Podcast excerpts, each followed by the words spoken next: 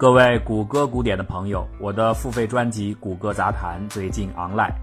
这档节目呢，想哪儿说哪儿，随处抛锚，知识乱入，杂而不稳。愿您有所收获，也希望得到大家的多多支持。订阅方式可以关注微信公号“谷歌古典”，在里边输入“谷歌杂谈”就可以获取自动回复。再次谢谢大伙儿。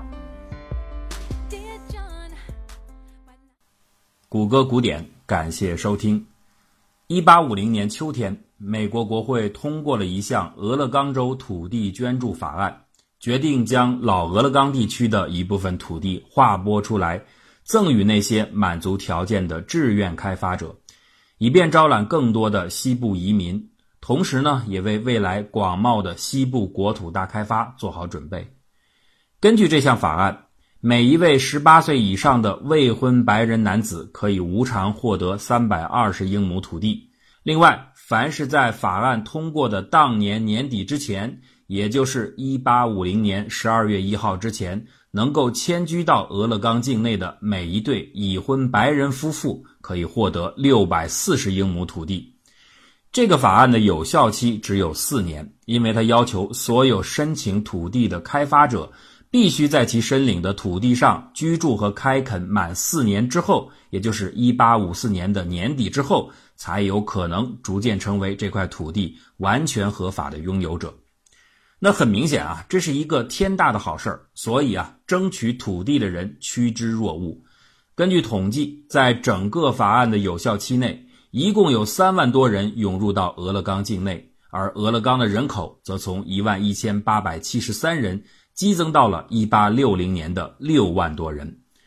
但是啊，这里有一个问题，那就是法案规定的申请门槛当中，对于迁居的截止日期要求的非常严，时间非常的紧迫，那相关的法律文书的准备又颇为繁琐，所以几乎每一个申请者都需要雇佣一名律师来帮助自己进行操作。当时马库斯内夫也动了这门心思。他就聘请律师约翰·米歇尔为顾问，帮助自己打理那些烦人的法律程序，并且最终成功的得到了俄勒冈境内蒙特诺马印第安人部落的一块价值大约一万五千美金的土地。然而啊，得到了土地的内夫却没有支付米歇尔相应的律师费用，所以十几年之后的一八六五年十一月三日，米歇尔律师在蒙特诺马县的俄勒冈州法院。正式起诉内夫，要求清偿欠款。到这儿啊，是不是有人会觉得有点奇怪？追讨这笔欠款怎么要拖到十几年之后呢？哎，这个疑点我们先留在这儿，稍后大家就会明白。米歇尔的起诉虽然发起了，但这个时候内夫本人已经不在俄勒冈州，而是到了加利福尼亚州，所以法院也找不到被告本人。那鉴于这种情况，米歇尔在当地的一家报纸上就公开刊登了一则应诉通知，要求内夫到庭应诉。他用这种方式完成法律上所要求的所谓文书送达程序。这则通知连续刊登了六周，米歇尔认为自己呢这方面已经足够尽责的去履行了文书送达责任，但是以当时的通讯条件来看。这一家仅在俄勒冈地区发行的报纸是没有什么机会被远在加利福尼亚的内夫看到的，所以六周之后，内夫仍然没有出现。据此，俄勒冈州法院在1866年2月19日进行了缺席审判，判定内夫欠米歇尔的费用连同利息在内共计294.98美元。这个判决结果虽然支持了米歇尔的主张。但问题是你找不到内夫本人，这个结果又有什么用呢？哎，没关系啊，不是还有那块十多年前内夫得到的在俄勒冈州的土地吗？那块土地是米歇尔亲手打理的，所有的相关内情他都清楚。这块土地即将在一个月之后走完当初的授权程序，正式归属于内夫。而这块土地一旦到了内夫的名下，那么，当地法院就可以顺理成章地进行拍卖，偿还米歇尔的欠款。审判结束和土地确权这两件事情的时间怎么会凑得这么巧呢？怎么会衔接的这么近呢？其实这根本不是巧合，它就是前面那个我们说的疑点的解答。一方面，米歇尔知道，在当时时代的技术条件下。自己大概很难有机会再找到内夫本人了，所以当面要账是不现实的。另一方面呢，米歇尔又清楚的知道内夫的那块土地所有权的生效时间，所以啊，他是特意赶在这块土地即将成为内夫私人财产之前提起诉讼，以便在第一时间就拍卖这块土地，追回自己的欠款。一八六六年七月，内夫的土地被拍卖了，米歇尔以三百一十四点六零元的价格竞拍成功，得到了这块土地。稍后呢，他又转手把土地卖给了俄勒冈居民希尔维斯特·彭诺耶。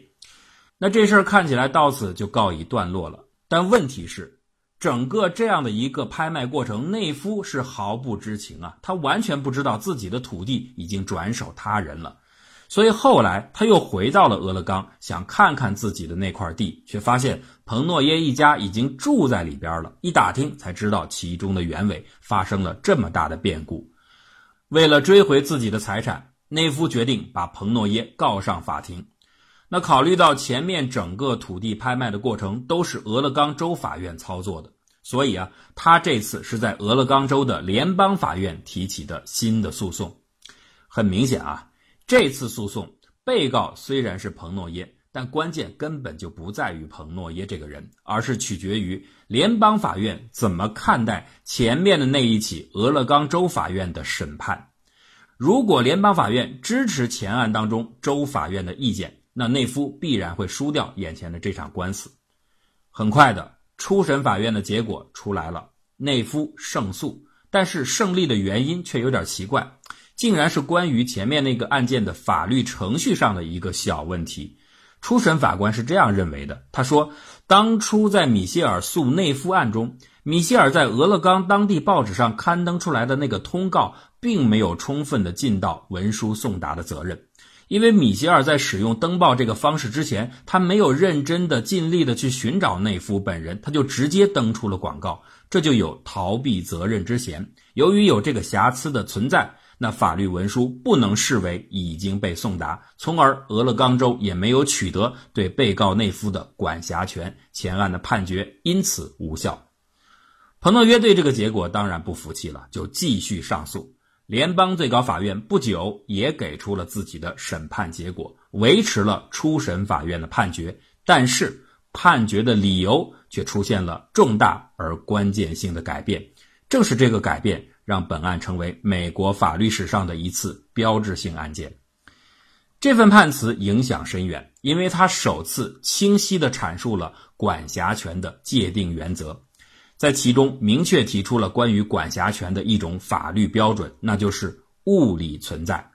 只有物理上存在于某个州的个体，才得以被该州法院所管辖。但问题是，何为物理存在呢？这仍然是不够清晰的。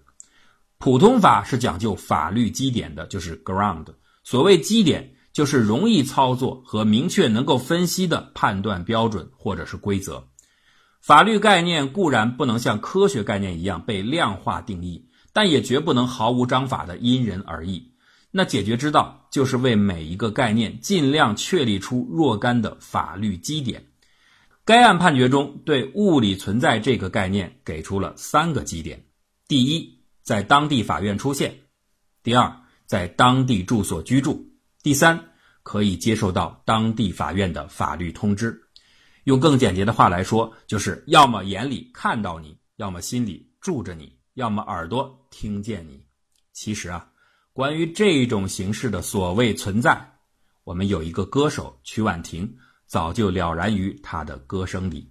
你存在我的梦里，看到你，我的心里住着你，我的歌声里听见你。你存在我深深的脑海里，我的梦里，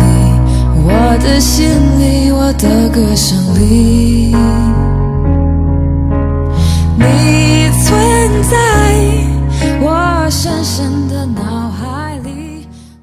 根据本案最高法院的大法官斯蒂芬·菲尔德的意见，每个州在其管辖域内享有排他性的管辖权利，这叫做主权原则。宪法第十四条修正案要求的所谓正当程序，首要的第一步就得确立主权，没有主权还谈什么正当？然而，在本案所检视的前案之中，内夫之于俄勒冈州而言，在当时既看不到，又住不下，还听不着，谈何管辖？那既然没有主权，程序就是不正当的，他的审判结果自然因违宪而无效。顺便要说一下啊，这里还有一个蹊跷而有趣的争论点。我们都知道，司法运作有一条基本原则，叫做不溯及既往。那在本案，也就是内夫诉彭诺耶案当中，他的起诉时间刚好是在美国宪法第十四条修正案通过之后，故而啊，在本案的审理过程中，适用于第十四条修正案提出的正当程序原则毫无问题。但是诡异的是。这个案件的核心确实要检讨前面它所关联的另一件案子，也就是我们说的前案——米歇尔诉内夫案。这就是说，当法官把正当程序原则通过本案合理的引入之后，却要用这个原则来分析此前的一个案件，而前案发生时，宪法十四条修正案根本不存在。那这种情况下，你仍然去讨论他的所谓正当程序，似乎就有溯及既往的嫌疑。可是呢，这种局面又是经由宪法修正案通过之后的本案所引入的，似乎呢又没有问题。哎，这种两难构成了一个有趣的思辨的角度。那不管怎么说，自从内夫诉彭诺耶案之后，在很长一段时间内。人们都是以上面的三个基点所衡量的物理存在性来判断管辖权的，但是很明显，这样的一个原则只是在交流技术并不发达的特定历史阶段才是合理的。也就是说，在人们的物理存在性比较单一的状态下，它才是恰当的。随着文明的进步，个体活动在时空中的穿梭越来越频繁，物理存在的单一性开始变得交叠而模糊。另一方面，信息技术的迅速发展和商业形态的变迁，有力地改变了人们生产生活的形式与面貌。大量的非物理存在也开始愈发凸显出来。最典型的就是像公司这样的实体的行为，就很难再去捕捉和界定它的物理存在点。所以，管辖权的标准面临着汰换的更迭压力。而就在这个时候，又一起标志性的案例出现了。这就是国际鞋业有限公司诉华盛顿州案。国际鞋业公司是一家成立于特拉华州，而主要的生产活动位于密苏里州的公司。为了拓展订单，从1930年代后期开始，该公司在华盛顿州组建了一支大约11到13人规模的销售团队。按理说，组队推广销售是一件很正常的业务，但是啊，国际鞋业公司的做法却显得很奇怪。这些销售人员招募自华盛顿州的本地居民，但是他们并不是国际鞋业公司的正式员工。这些人主要是以销售佣金的形式获得收入。他们在华盛顿州没有任何固定的办公场所，需要的时候呢，可能会临时租借一些场地进行产品的展览或者演示。那约见客户都是在宾馆或者酒店。这些销售人员从不签订合同，从不直接和客户沟通价格，从不签署任何文字性的可能具有法律效力的文书。他们谈下来的所有的意向客户都直接甩回到密苏里，在总部那里订合同、下订单、生产、运输、发货。那实际上，这样的一个组织销售形式是国际鞋业公司刻意而为的。他们根据过往的一些法律案例。专门设计出这么一种看起来很轻盈的形式，目的呢就在于避免掉一切可能会造成公司的部门被认定为存在于华盛顿州的商业特征。这个结果是，公司呢可以在获得商业利润的同时，回避掉他们在华盛顿州的税收和法律方面的负担。然而，这种算计只是一厢情愿。华盛顿州后来决定征收一种特别税，用于补贴本州的失业工人。国际鞋业公司也被列入到征收对象的名单之中。那这一下，国际鞋业公司不干了。他们前面的种种精妙设计，就是为了应对眼下这种可能出现的不利局面。所以啊，公司一纸诉状告上了法院，提出华盛顿州对国际鞋业是没有管辖权的，原因是他们的这家公司在华盛顿州。根本不存在，因为他们既无场所也无经营。国际鞋业公司的这种做法，在当时其实是有代表性的，也反映出那个时代的法治背景。物理存在这个管辖原则，从确立以来到现在已经经行近百年。这个期间，社会形态早已有了翻天覆地的改变，特别是公司等实体的行为越来越占据着司法纠纷的主体。那为了应对这种改变，法官们只能不断的拓展解释所谓物理存在这个标准的具体含义。比如啊，原先的三个法律基点当中提到，只要法律文书可以送达，就可以视为被告默许同意了法院的管辖权。那这种同意及管辖的角度，后来被法官们大大的延展利用，开发出了许多默认同意的判例，以此来缓解管辖权的延伸的速度。跟不上司法责任逃避者的回避策略的这个矛盾，又比如啊，对很多公司来说，原先主要是以一个企业是否在某州有办公场所为标准来判断其存在性的，后来呢，就发展到以它是否有经营活动为标准判断其存在性。不过总的来说，道高一尺，魔高一丈，司法解释的这种有限的扩展。它反过来只能加速后面的公司更加想方设法的规避物理存在这个定义的特征，所以啊，到了国际鞋业公司诉华盛顿州案时，这个问题又一次凸显出来。那国际鞋业到底在华盛顿州应该被视为存在还是不存在呢？这个矛盾看来已经到了非解决不可的程度了，而解决它似乎必须改变陈旧的管辖权的标准。果不其然，该案经过上诉，到一九四五年，最高法院给出了最后的判决，认定国际鞋业公司虽然按传统标准来衡量，并不容易明确其在物理上是存在的，但华盛顿州对其仍然具备管辖权，因为这一判决把管辖权的存在性标准彻底进行了升级，而新建立的原则就是著名的最低接触原则。判决书写得很清楚，在美国的历史上，管辖权是以法院对被告人的实际执行能力为依据的。因此啊，原先的那种在法院管辖范围内的物理存在性，的确构成了法院对个人具有约束能力的先决条件。但是啊，现在的技术已经让传统的物理管辖让位于其他形式的个人服务。因此，即使一个人不在法院的领土之中，如果他与该领土之间保持着一定程度的不低于最低限度的接触的话，那么对他管辖权的维持就不会侵犯公平竞争和实质正义的传统观念。哎，就这样，从物理存在到默认同意，再到最低限度接触，管辖原则的进化，让法院的权力范围从自己的地理领土延伸到了遥远的领土之外。如同伸出了一条长长的手臂，所以这种机制在法律上就被称作长臂管辖权。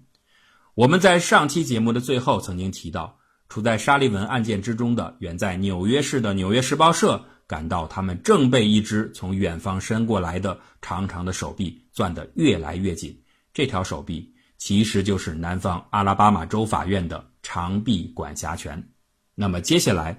问题的关键就是。被告能否扯断这条长臂？而这个举动的关键就是如何抵抗最低限度接触这个关键词。